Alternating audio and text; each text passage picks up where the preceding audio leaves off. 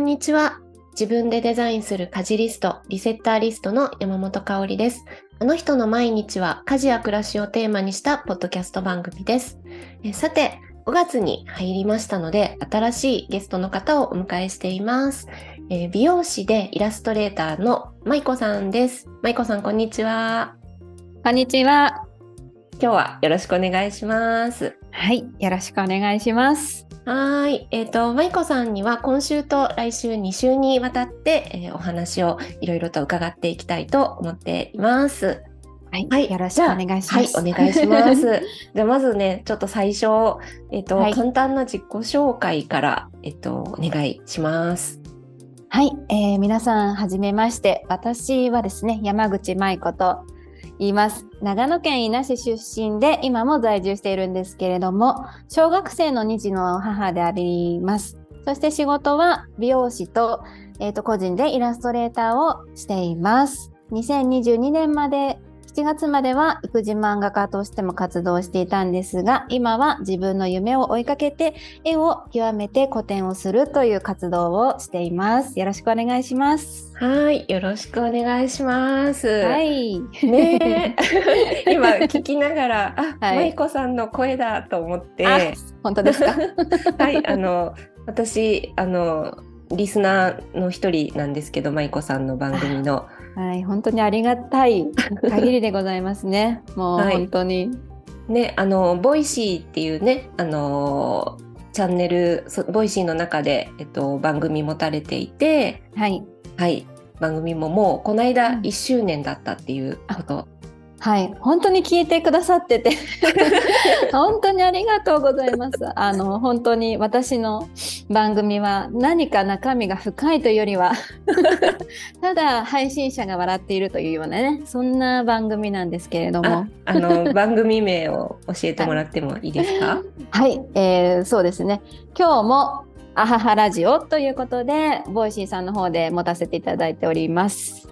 はい、えっとね、すごい、またね、後でもしかしたらご紹介あるかもしれないんですけど、あの、舞子さんのすごい元気いっぱいなね、声とね、日常の話に私はすごい癒されています。いつも、はい、アップされたら聞いております。ありがとうございます。はーい、あのね、そんな舞子さんなんですけども、えっと、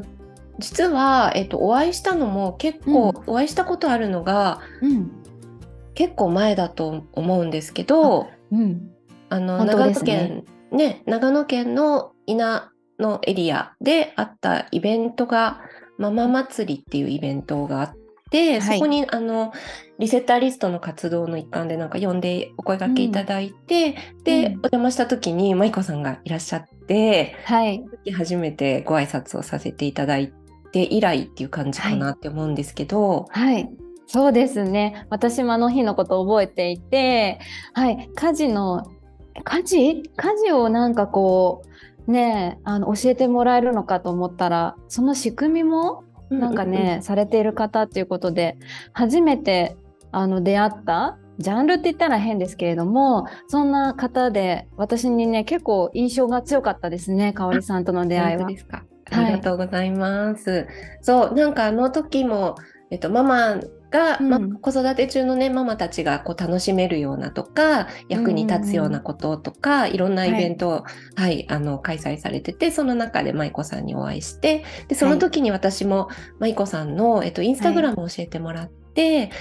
あの、そこからずっと追いかけていたんですけれども、そう、先ほどね、あの、自己紹介のところで少しお話あったんですけど、子育て漫画が、はい。あの、すごい、あの、これ見ていただいたら、皆さん、あ、あ、あれを描いてる舞子さんねって多分うん。映画とかで、ははい、気づく方もすごくたくさんいるんじゃないかなって思うんですけど、はい。これね、インスタの方でもすごくたくさんアップされてたし、いろんな媒体でも、あの、子育て漫画描かれてたって感じですよね。そうですね。はい。で、なんかもう8年間、なんかあの、うん最後の方、もうこはいれで卒業しますみたいな投稿がはい、あったかとりましたね。ねうんあの時のなんか読んで私はちょっとジーンとしちゃったんですけれどもあ、りがとうございます。ね、あれを読んうん8年書き続けたってあったから、はい。あ結構すごいことだなと思って、うん。ね、これはあの書き始めたきっかけと、うんその書き終わるに至ったおは話い。ちらっと教えてもらっていいですか？はい、あの本当に絵を描き始めたきっかけっていうのはですね私が美容師としても働いているのでやっぱり出産となるとお店に立てない期間が割と長くあってで子供を産む前はすぐに復帰できるって思っていたんですけど、うん、いざ自分が本当に母親になってこんなに復帰仕事に復帰するって難しいんだなって思った時にあの仕事をしたい気持ちとできない自分の時間が持てないっていう気持ちの中ですごいこうストレスが溜まっていてその中で自分のこのストレスを何かやりたいっていう気持ち休みたいんじゃなくて何かやりたいっていう気持ちをぶつけられたのが育児漫画であのよく聞かれるのがこう仕事にしたかったっていうことが全くない中でもう本当に、えー、はい。インスタグラムに本当に最初は1日に4枚書いて 載せてたんですけどもうそこがゴールといいますか私の癒しの場、うん、あの本当ストレスをこう発散できる場所っていうことで8年間書き続けられたのかなっていうのがあります。そしてそのなぜ辞めたかっていうのはですねやっぱり子どもの年齢が上がってきて、うんうん、あの子供たちがね止めてくれたんですよね。あのやめないでっていうことで、はい、ママの漫画好きだから書いてよってことで言ったんだけれども、それを言っている子供たちもまだあの小学、まあ、3年生とか4年生。だから子どもの言うことなので、うん、私は保護者としてこれ以上は書かないっていうことを決めたかったんですよね。であのその時に、えーと、絵をもうちょっと自分が描きたい絵を学んでいきたいなっていう気持ちもあったので私は性格的にしっかり線を引くというはい、ことをしましたね。うんうんうん、えじゃあ、えっと、出産前の時期はこんなに絵を描くことになると思わなかったみたいな感じもあるんですか？もしかして。はいあります。もう私が一人っ子なんですけれども、自分が。あのなので家の中で遊ぶって言ったらもう絵が一番楽しかったので、うん、ずっと本当にずっと描いていたんですね。なんだけれどもやっぱり自分が美容師を目指し始めてからはあのデッサンだったりとか好きな絵を描くってことからは離れていて忘れていましたね絵を描くっていうことが好きっていうことが。なので描き始めた時育児漫画を描き始めた時あれこんなに描けないっけ私って思って。えーはい。もうひどいものですよ、最初の方の絵は。そうか、はい、え、うん、でも、でも、その小さい頃に絵を描くのが好きだったっていうのがあるから、はい、手はなんか動いたってか、うん、まあそのもちろん8年書いたら、テクニックもすごく上がっていくし、うん、あの、ね、どんどんね書けるようになっていくっていうのは分かるんですけど、うん、でもその最初にいきなり、はい、書いたことない人はならないかなって思うんだけど、はい、本当だから遊びで書いてたってことですか？小さい頃に。そうですね。でなんか、はい、あの書き書いて習ってこうしっかり書き込んだ時期があったみたいのはなかったんです全然なくてですね、えーただやっぱり小中高と、うん、あの絵で表彰してもらうことは多かったかなと思います。うんうん、はい。えー、でもこう自分が進む道としては美容師さんの方に行こうっていう風になってからは、別にそれを職業にしようとかは思ってなかったっていう感じ、うん、思ってなかったですね。本当に。あの自分のことをだからイラストレーターですって、うんうん、あの名乗るって決めたのもですね、うん、もうそうですね。仕事として受けていたんだけれどもイラストレーターっていつから名乗っていいのかわからないっていうスタートから始まって あの雑誌の紙面とか書かせてもらっているんだけれどもイラストレーターなのかな私はみたいな。本当にそういう ぬるい状態から自分であの勉強しながら、はい。えーと、仕事にできたっていう今がありますかね。えー、すごい、うん、なんか私なんかはあの、はい、ね美容師さんってやっぱりそのお客さんと接してる場を、はい見てると美容師さんっていうのがイメージとして湧くんですけど、私からしたら、舞子さんとの接点ってイラストを見ての接点だからもうイラストレーターさんっていうイメージしかなくて実は美容師さんもされてるんだみたいなはい、うんうん、本当にね本当にでもその入り口もすごくありがたくて、うんうん、はいあの育児漫画も実際は息子が未満児で1歳半ぐらいの時に、えーと、保育園の方に入ったんですけれどもそれが、えーと、私の中で美容師として完全復帰をするって決めた段階だったのでもうその時点でイラストを描くことはやめるって決めていたんですよ。えー、はい、そうだったんですね。そうなんです。なんだけれどもなんかあ私一人のその気持ちでやめれないところまで今来ているなって思った時にあのもう両方やるぞって決めたんですよね。でその時に初めてイラストレーターですって名乗りました。あーすごい。はい、えー、なんかその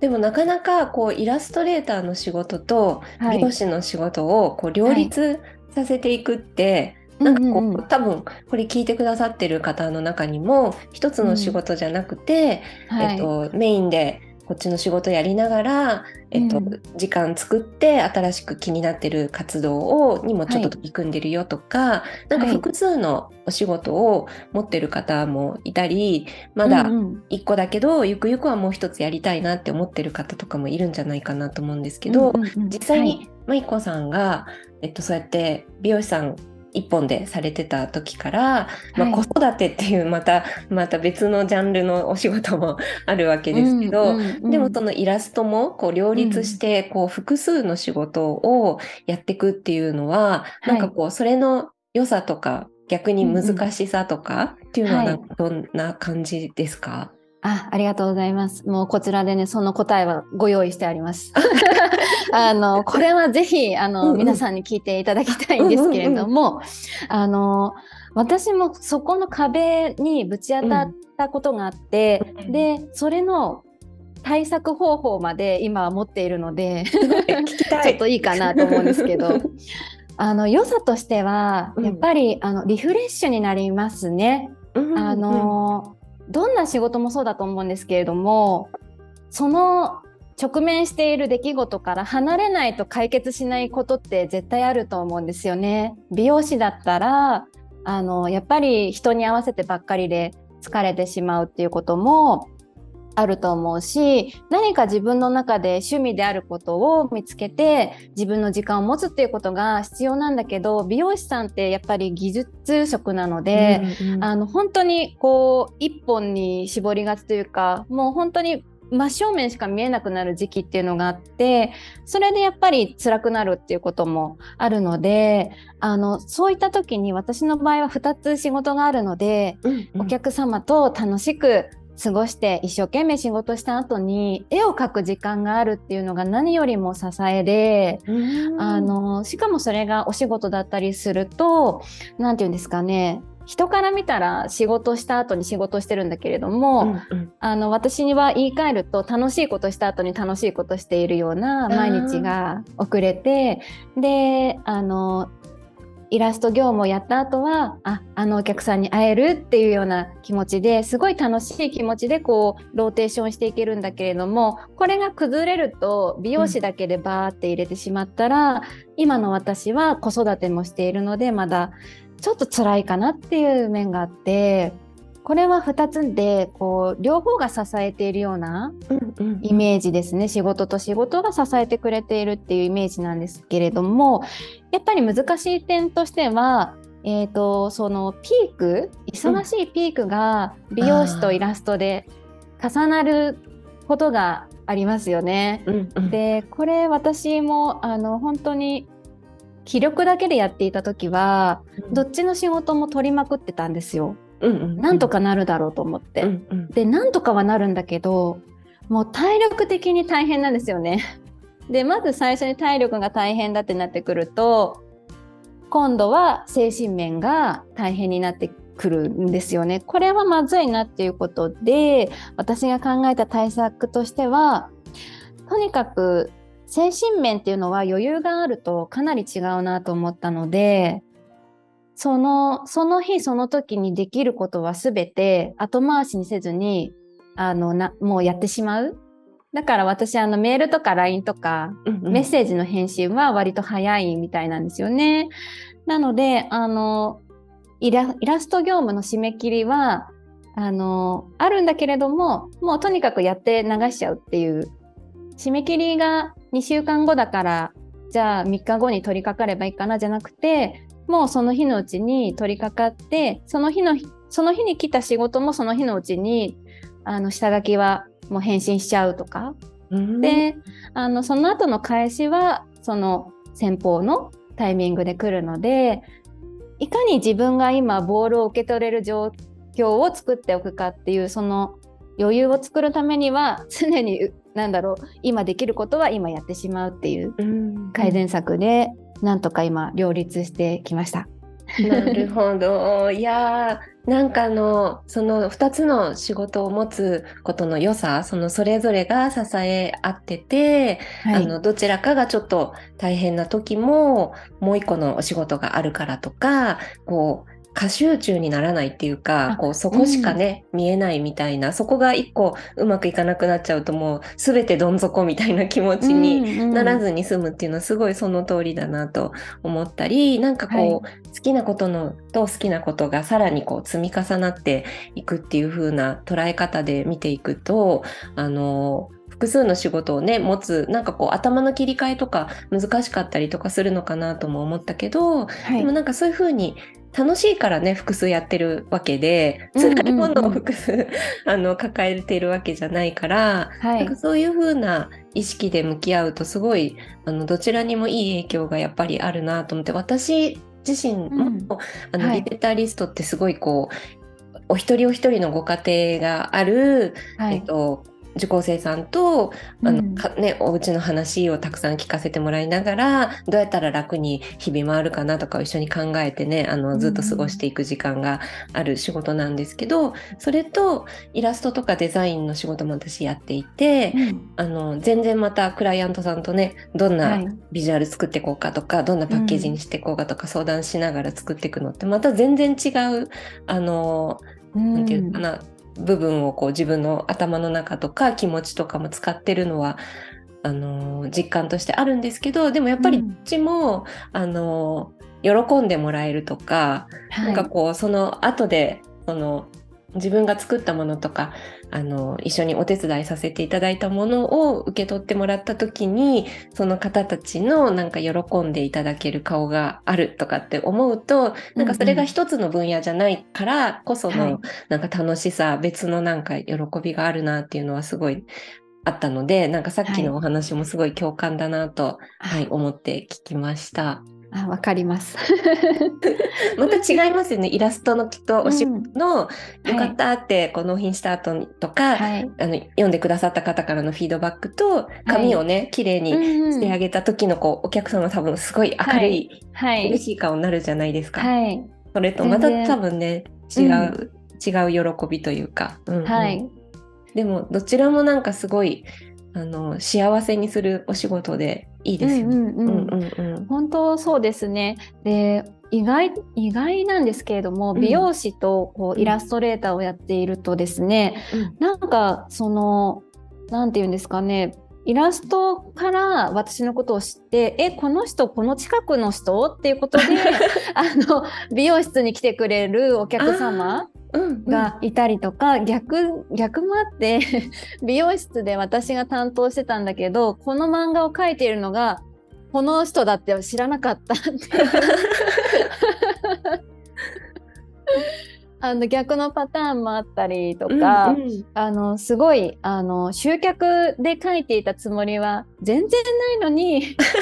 集客につながっていたなんていうこともあったりして、あとは今はそうですね。ちょっと空き箱のアートっていうことを始め出しているので、うんうん、あのお客様がその空き箱をね 持ってきてくれてあの空き箱を集めてる人いるよっていうことでまた集客になっていて。やっぱりあの何か仕事に限らず自分の中で引き出しが何か持っているっていうのは、うん、あのそれぞれ見てもらえることも広がるし自分の武器になるから、うん、自分の癒しにもなるしすごくいいかなって今は思っています。わあすごいなんか全部がうまくこうなんていうのかな。はい。輪でつながってるっていうかでもなんかきっと空き箱をまた持ってったらそれがどうなったか見たいですよね、はい、みんなね。うん、本当にねそうですね。結構あのーなんなんでなんだろうなこう香里さんとかはあのそんなことないと思うんですけどイラストとか絵って結構皆さん遠い場所のイメージがあるから、うん、描けないとか、ね、うん、下手だしとかで言いがちなんですけど意外とあの空き箱をあの使うことによってなんか当事者になったような気分になれるそうであの私は全然あの募集してなかったんですけど、えっ、ー、と、丸い箱も可愛いと思いますよっていうことで提案もしてくれるようになって。あの今度アルミ缶どう？とか みんなのみんなのアイディアを形にする人みたいになってきて、うんうんうん、それもそれでなんかすごい楽しいなって今思ってます。ねえなんかあの、はい、そう空き箱 空き箱って何の話？って 思ってる方も、もしごめんなさい。いるかもしれないんですけどはいえっと空き箱の話じゃあちょっと先に舞子さんからいい,、い、いです？あはい。あの私は、えーと自分でえーと、絵の個展をしたいっていう夢があってなんだけれどもあの絵をこう本当に頑張って始めるにはちょっとまあ40歳手前なので何か人と違った武器も欲しいし子育て中なので高い画材とかが買えないということでそばにあった空き箱に下地を塗ったら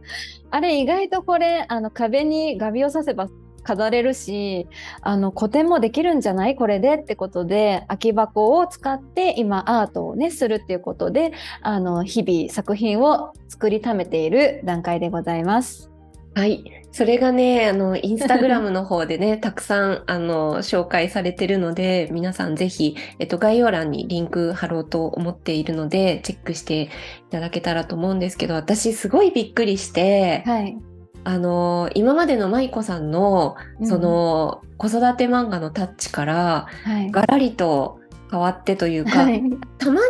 なんか書かれてるの見たようななんか気もしてたんですけど、うん、あのスーパーリアルイラストレーションというか、ね、動物の、はい、あのお顔とか、はい、そうですね。ね、書かれてるんですけど、はい、本当にあの、なんていうんですか、質感、はい、手の一本一本から細かくハイライト、目のハイライトから、はい、すごい綺麗に書き込まれてて、ありがとうございます。あんな風にも書かれるんだと思って、そのタッチの多彩さというか、は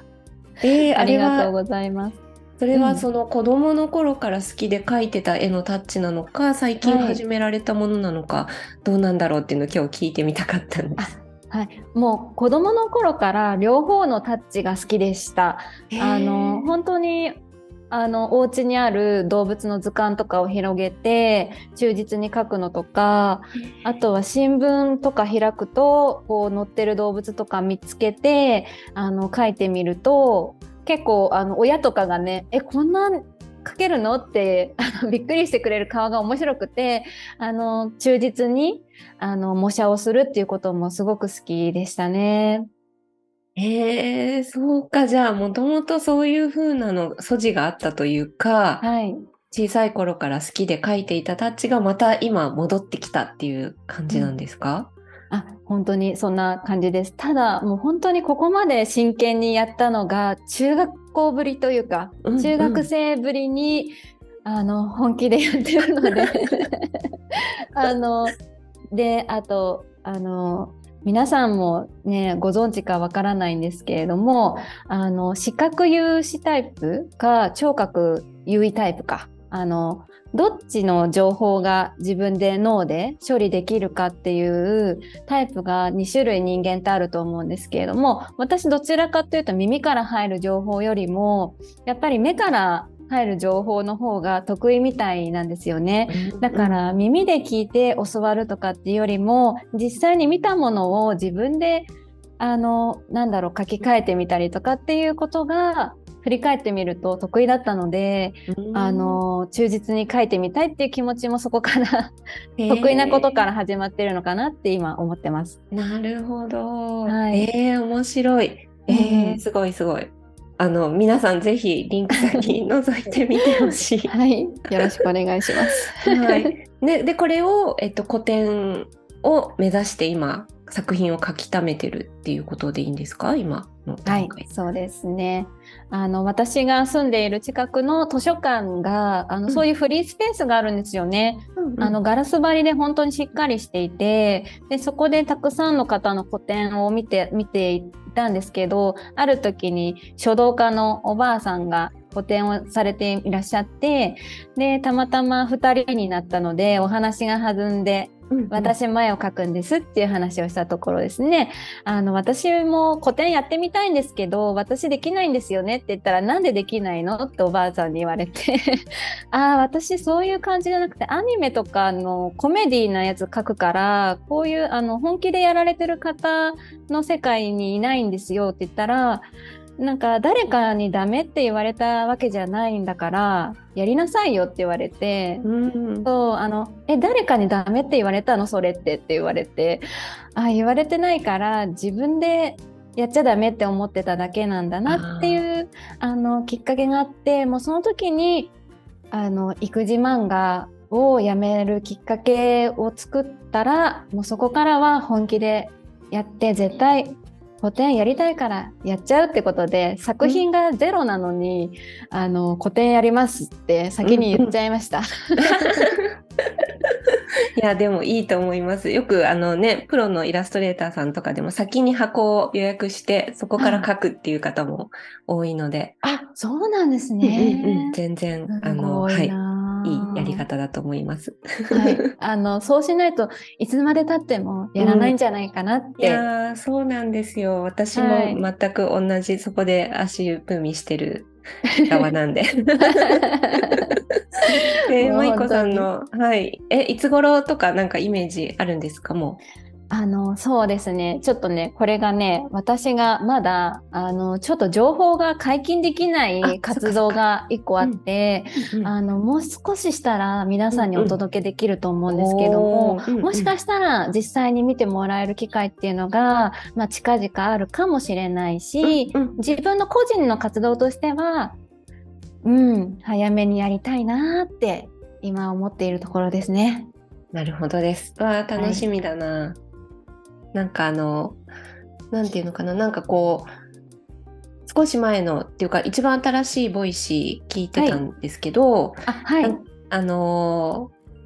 音楽のはい、友達のお話があったと思うんですけど、はい、これを皆さんに聞いてほしいな。はい、なんかあの聞いてたらすごい私元気出てきちゃって。あ本当ですか？うんなんかやっぱ大人になってもなんかこうやりたいことを、あの一生懸命こう取り組んでる人の話っていうのはすごくね、やっぱ元気出るしなんかこう、何歳だからとか特に子育て中のね方が聞いてる方も多いかなって思うんですけどもこの番組も、はい、なんかでも、こう舞子さんがそうやって子育てしながら8年イラストあの子育て漫画描いてでそこで区切りつけて今また新しいことに向かって走り出してるなんか姿っていうのはすごいなんか勇気をもらえるしなんか何歳になっても別に何歳だからとか、そんなことを、あの、はい、さっきのね古典誰かにダメって言われたの？じゃないけど、うん、ね、何も目指しちゃいけないって誰かに言われたのみたいなことと一緒でそはい、でそんなの関係ないからなんかやっぱり好きなことその好きなことに好きなこと重ねるって言えるような何か、うん。あのそれがね仕事になるとかならないとかちょっと置いといて、うん。はい、なんかそういうことになんか挑戦していくのってすごくいいし、うん、あのその姿を子どもたちも応援してくれるんじゃないかなって思ったんですけど、はい、お子さんたちどうですか？見てて。うん、もうすごい褒めてくれていて 私の活動を。あとはもう本当にあの自宅の雰囲気とか、うん親がこう好きなことをやっているっていうのはすごく、うん、あの見せてあげたいなっていう気持ちがあって、うんうん、でうちはあの私がまあ絵を描いたりとかするので絵を描くのはもちろん、えーとえーと、長女が今10歳で息子が8歳なんですけれども2人ともやっぱり好きなんですけれども息子はですね私が空き箱がいっぱいあるからその空き箱をばらしてあの切って自分で組み立てて飛行機を作るっていうのがすごく好きなんですよね。だからあの私みたいに箱に絵を描くんじゃなくて彼は彼なりに自分の好きな世界を作り出しているから本当にこれはね子供たちに見せたい、まあ、見せ見せることができている幸せな今っていうのもありますしあのすごい褒めてくれます。本当に。あのママの絵すごいとかあとお友達に自慢したいとか、うんうん。うんうん、そんな風に言ってもらえてでママだったら絶対できるよとか、うん、すごい。で、うん、くれるのが一番嬉しいのと娘はあのでこれ私が子供たちのことを尊重しているからなんですけれどもあのどんなメディアとかでも娘や息子のことを話す時内容は全てあのこういうこと話してもいいかっていうのを確認を取るんですよね子供たちに、うん、そうすると意外と「えそれはやめて」とかって言われるんだけれども娘にもあのすごいえーと、夢があったりとかしてそういうこともねあの私も逆にねこう応援してあげられるっていうなんだろう信頼感？自分も頑張ってやってるからあなたも頑張ってねっていうことで言える自信が親として今持ててます。確かになんかね、はい、子供に言ってるけど自分のことは棚にあげちゃうみたいなのって、うん、あるあるといえばあるですもんね。そうなんですよね。そっかそっかでもそうやってなんかこうママがそうやって頑張ってる姿っていうのって、うん、結多分あの大きくなってった時にも、はい、お子さんたちのあの記憶にずっと残ると思うからなんかこう自分が子育て中だからあれを諦めなきゃいけないとか、ママはなんか全部をこう我慢していろんなことやってたみたいな姿じゃなくてあの応援し合いながら、こう好きなことも家のことも家族のこともみんなで楽しくやったよねうちはみたいな、はい、こう思い出というか背中がなんかね印象として残っていったらすごいいいなと思って聞いてました。うん、はい。本当にその通りだなって私も思います。はい、ありがとうございます。いや、なんかまだまだちょっと話せ 話したいんですけど、ちょっと時間になってしまったので、今日は、はい、はい、この辺でっていう感じなんですけれども、はい、はい、最後に舞子さんの方からお知らせがあればと思いますが、いかがでしょうか？はい、えーと、ありがとうございました。えー、私がですね、今日こうして、えっ、ー、と、ポッドキャストの方ですね、あの人の毎日に、えっ、ー、と、お邪魔させていただいてますので、ちょっと音声メディア的なもののご紹介になるんですけれども、ボイシーさんの方でですね、えっ、ー、と、マイコという名前で、今日もアハハラジオということで、何事も変換、あ、何事も笑いに変換をモットーに、こう、リスナーの方々の悩みやね、えっ、と、ご相談なんかも変換して、あの、なんて言うんですかね、まあ、ただ私が笑っている番組なんですけれども、させていただいておりますので、よかったらチェックしていただきたいのと、えっ、ー、と、インスタグラムの方ですね、空き箱アート、えー、ハッシュタグ、主婦が古典目指してますということでですね、インスタライブもあの開催したりととかしてこう皆さんにも空き箱アートを楽しんでもらえるようなインスタグラムこれから発信していきたいと思います。そして先ほども言ったんですけれどもあのこれからちょっと大きな発表がございますので、インスタグラムの方ぜひぜひフォローしてねチェックの方お願いします。はい、ありがとうございます。はい、今ね、そうご紹介にあったボイシーのチャンネルもぜひあの、はい、まさんの元気が全開っていう感じなんで、はい、はいいつもね、聞いてるとこっちも元気になってしまうような番組なので、ぜひ聞いてみてください。で、あとね、はい、インスタグラムの方も、あの、先ほどお話に出てたような、あの、動物のね、すごいスーパーリアルのイラストとかもあるし、うん、あとはその、ね、どんなあの子育て漫画だったんだろうって気になる方、うんうんこうスクロールどんどんしていただければいっぱい出てくるので、はい。それ見たらあこの絵知ってるってなる方もきっとね多いと思いますので ぜひはい皆さんチェックしてみてください。はい、いということでまた、はい、次回も引き続き舞子さんにお話を伺っていきたいと思います。では今日はありがとうございました。ありがとうございました。はい、また来週よろしくお願いします。はい。よろしくお願いします。